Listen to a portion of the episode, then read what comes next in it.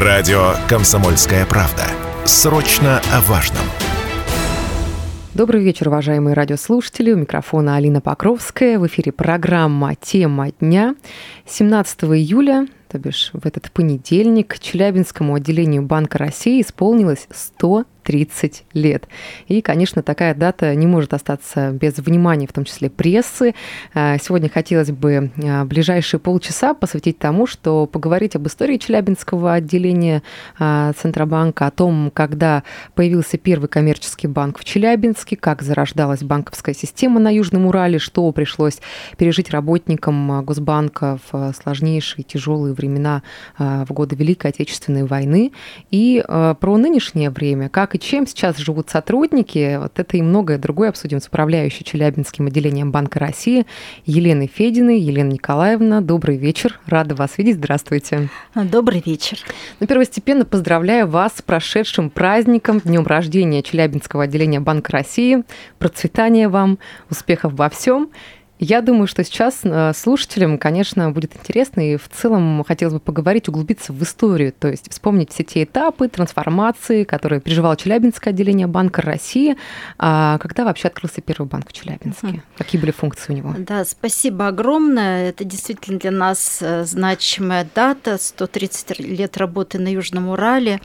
А если вспомнить историю, то первый банк в Челябинске открылся еще раньше, в 1867 году. Он назывался Челябинский городской общественный банк.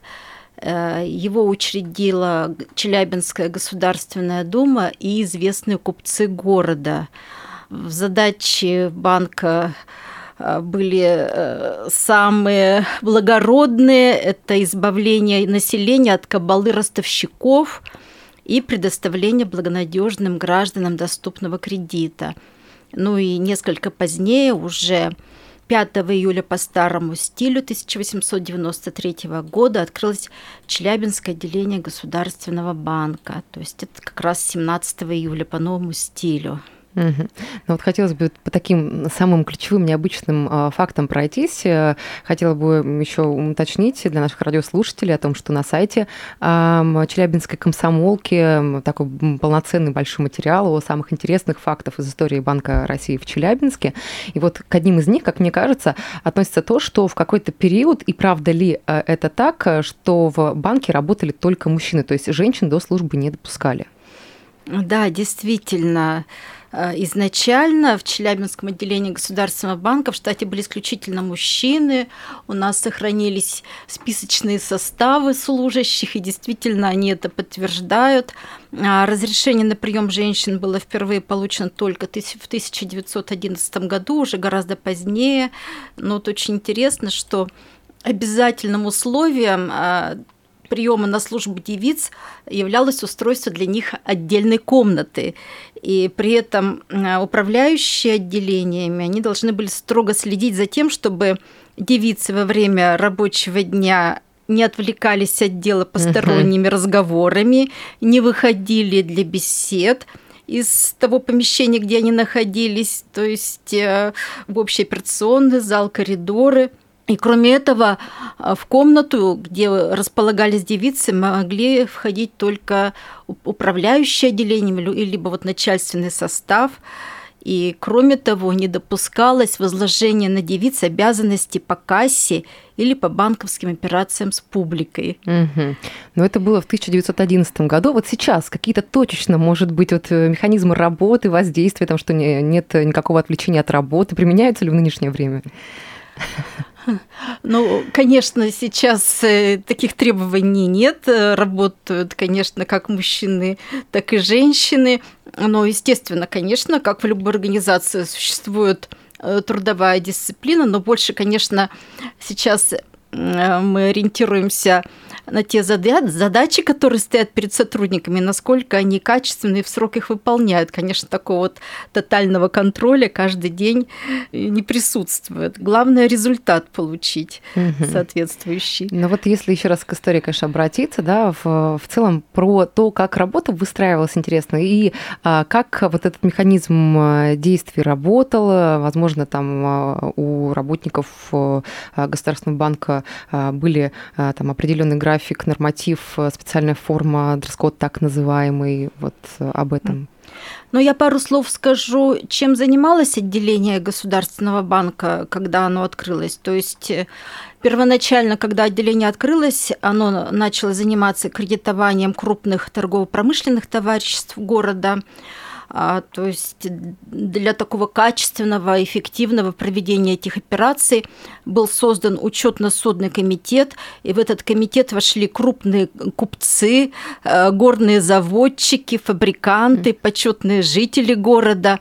Кстати, тогда уже существовало понятие банковской тайны, даже участники учетно-судного комитета давали специальную расписку о сохранении банковской тайны. Но через год э, уже был изменен устав Государственного банка, и отделение стало работать э, с мелкими ремесленниками, кустарями. И в этот же год при отделении открылась сберегательная касса, э, который также возглавлял управляющее отделение. Что касается форменной одежды, ну вот в дореволюционный период, к сожалению, у нас таких вот точных данных нет – но вот однозначно вот в, 40, в 1949 году вышло постановление Государственного банка СССР, которое обязывало носить э, всех сотрудников, имеющих персональное звание, специальную форменную одежду. А, эта форма была сшита из сукна темно-зеленого цвета. Через пять лет обязательно ношение формы отменили, но тем не менее у нас э, в музее э, есть костюм, который вот может составить представление о том, как выглядели служащие того времени, и также сохранились интересные фотографии служащих в форме того времени. На самом деле очень интересный момент про музей. Мы чуть позже к этому вопросу обязательно вернемся, потому что очень много экспонатов там находится, интересных и, а, конечно, таких очень исторических. А если говорить про дресс-код, про специальную форму, как сейчас с этим вопросом дела обстоят? Вопрос интересный, конечно, но обязательно э, как такового жесткого дресс-кода нет, но, конечно, у нас приветствуется э, деловой стиль, э, деловые, классика. классика, деловой стиль. Поэтому, конечно, все у нас служащие стараются вы, выглядеть э, красиво на работе. Ну, как и во все времена, да. классика актуальна, да, да и, да. конечно, под стать э, э, банковской работе. В целом, хотелось бы поговорить сейчас про то, где и по какому адресу находилось здание Челябинского отделения. То есть я знаю, что там ни одно место, ни один адрес он сменил, прежде чем переехать в нынешнее здание по проспекту Ленина. Вот что было в то время, то истории? Да, конечно, с созданием отделения тоже связана целая история, несколько интересных историй. Но первое здание у нас было арендовано. Оно находилось на углу Исицкой и Мастерской улиц. Это а, современный угол улицы Карла Маркса и улицы Пушкина. Оно располагалось в доме отставного поручика Аполлона Аполлоновича Жемчужникова.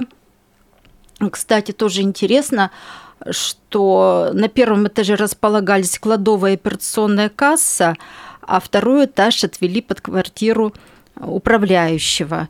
Но также вот по воспоминаниям служащих того времени э, помещение было очень тесным, и к сожалению, вот эта теснота приводила к многочисленным кражам посетителей банка.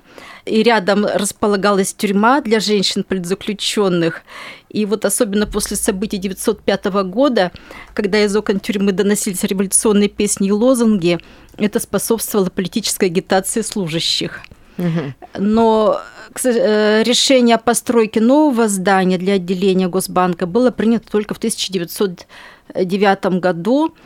И что примечательно, из казны города на строительство было выделено 120 тысяч рублей. Это тогда составляло почти две трети э, годового бюджета. Был сделан специальный проект для отделения Государственного банка.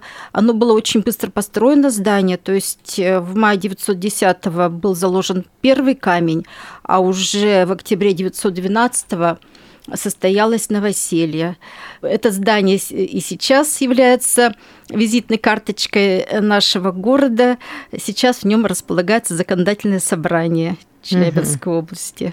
Ну, то есть изначально, да, э, здание собрания строили для Челябинского банка, и вот уже позже вот эта вся трансформация, то, где он находится, местоположением его является. А если говорить э, про а, вообще факты какие-то, которые зафиксированы были с нынешним э, зданием, его строительством, может быть, что-то еще было? Но то здание, в котором мы располагаемся сегодня, туда э, переехала Челябинская контора Госбанка в 1934 году. Это было здание коммунстроя, а до революции здание казначейства. И вот э, в этом же году начался ремонт с настройкой двух этажей, который был закончен в 1936 году. И вот представляете, то есть этот э, ремонт осуществлялся, когда, в общем-то, служащие работали. То есть была снята крыша э, зимой, э, люди сидели, были только балки перекрыты, было очень холодно. Тоже служащие вспоминают, что буквально чернила замерзали в чернильницах, люди сидели в тулупах, и, и чернильницы приходилось отогревать под тулупами пальто для того, чтобы писать. Угу. Вот такая история.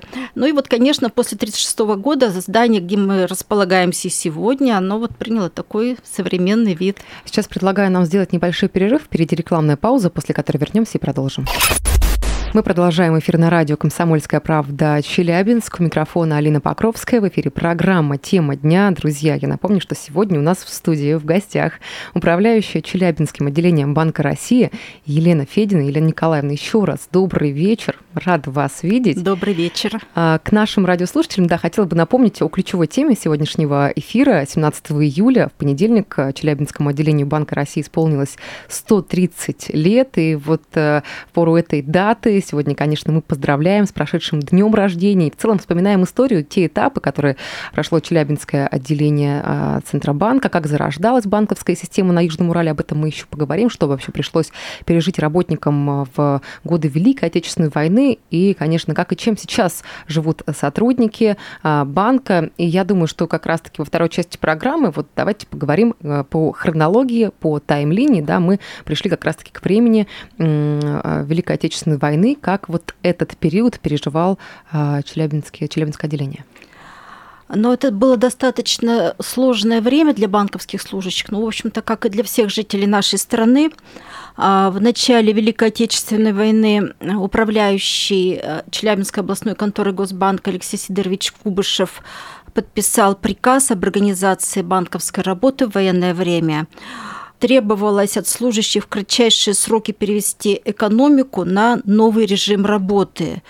То есть главной задачей в то время для Государственного банка было мобилизовать э, и использовать все денежные ресурсы на нужды военной экономики, и необходимо было обеспечить э, бесперебойное кредитование расчетов, это осложнялось в том числе тем, что на Урал было эвакуировано большое число предприятий.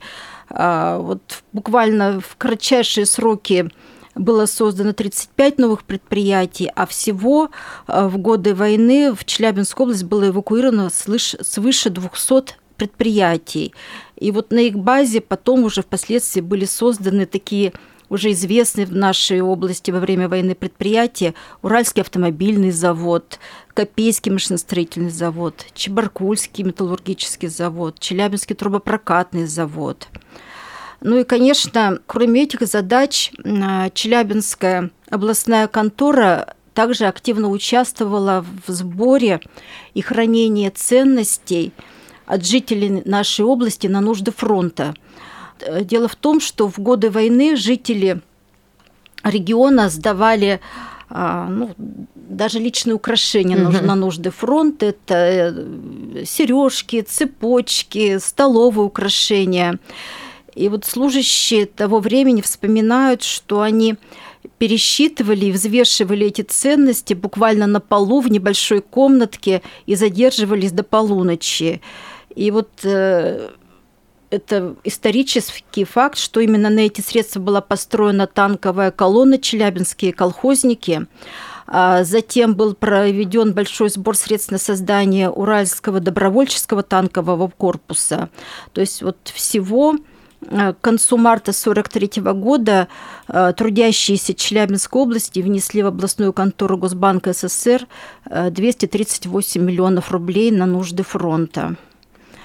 И вот также хочется отметить, что управляющий Челябинской областной конторой в 1941 году возглавил комиссию по расчету калькуляции затрат на создание э, легендарного танка Т-34. И, в общем, работа комиссии была настолько эффективной, что создание челябинских танков стало самым дешевым в стране.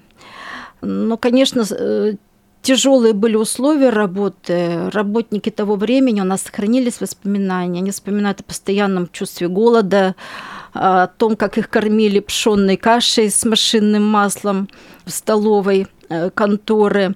Но отдельная история – это инкассация денежных средств. Вот представляете, э, денежные средства э, приходилось инкассировать зимой на санках, а летом пешком, а, потому что лошади были мобилизованы на фронт, а инкассаторами в то время работали женщины.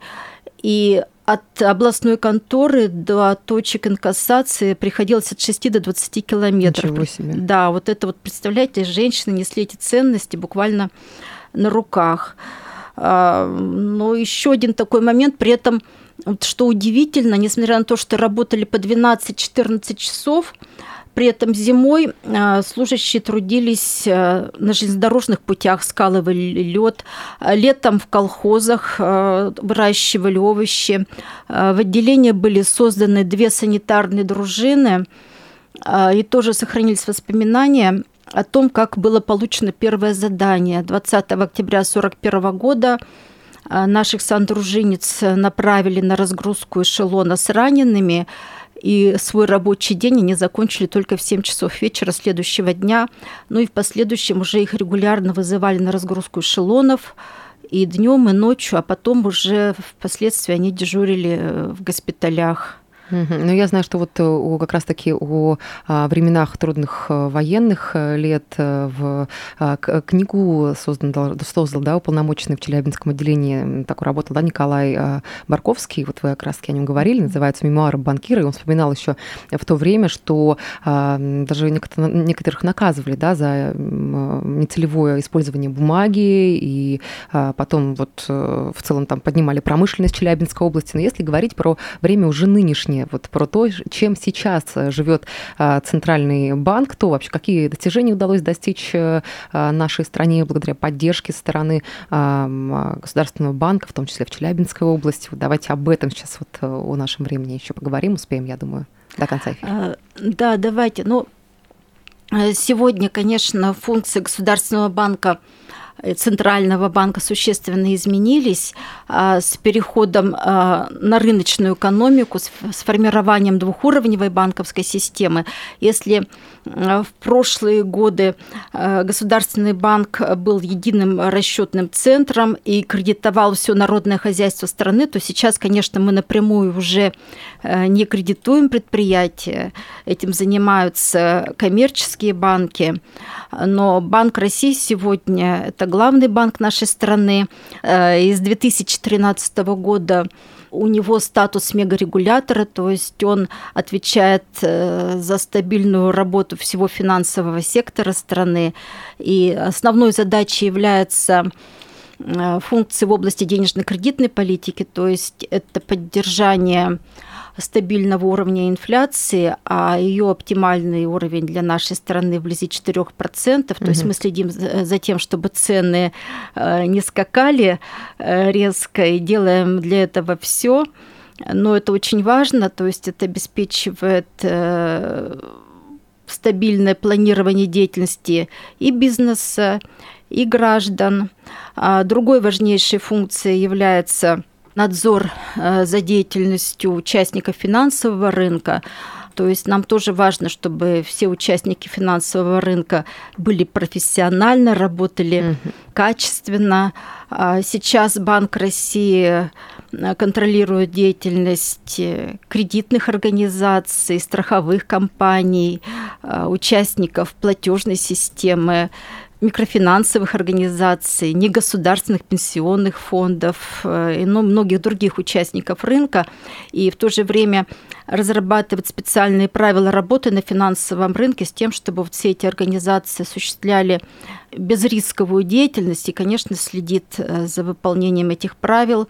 А другой важной функцией является защита прав потребителей финансовых услуг. Нам тоже важно, чтобы все потребители финансовых услуг были удовлетворены деятельностью финансовых организаций. И также мы развиваем доступность финансовых услуг, в том числе дистанционных, функций по финансовой грамотности, угу. которые мы также активно реализуем э, в регионе. То есть мы взаимодействуем здесь и с органами власти, и вузами, и СМИ на местах, рассказываем об основных событиях на финансовом рынке, о новых правилах. Э, тоже это очень важная функция. Ну а если говорить о традиционной нашей базовой э, функции, э, то, конечно же, именно Центральный банк определяет, сколько будет наличных денег в нашей стране, как они будут выглядеть, какой у них будет номинал. И здесь на территории мы также следим э, за частотой налично-денежного обращения. Э, ветхие купюры мы изымаем за обращение, уничтожаем пускаем в обращение новые угу. красивые банкноты. Ну что ж, у нас буквально минута до конца эфира осталось. Большое спасибо. Благодарю вас, что пришли в эфир радио «Комсомольская правда» Челябинский. Напомню, что сегодня у нас в студии была управляющая Челябинским отделением Банка России Елена Федина. Еще раз поздравляю вас с прошедшим днем рождения, точнее, отделение, Челябинское отделение а, Банка России. 130 лет, друзья, я напомню, 17 июля на этой неделе исполнилось э, процветание профессионального, конечно, роста вам, сотрудникам, и всего хорошего. Благодарю вас. Спасибо большое.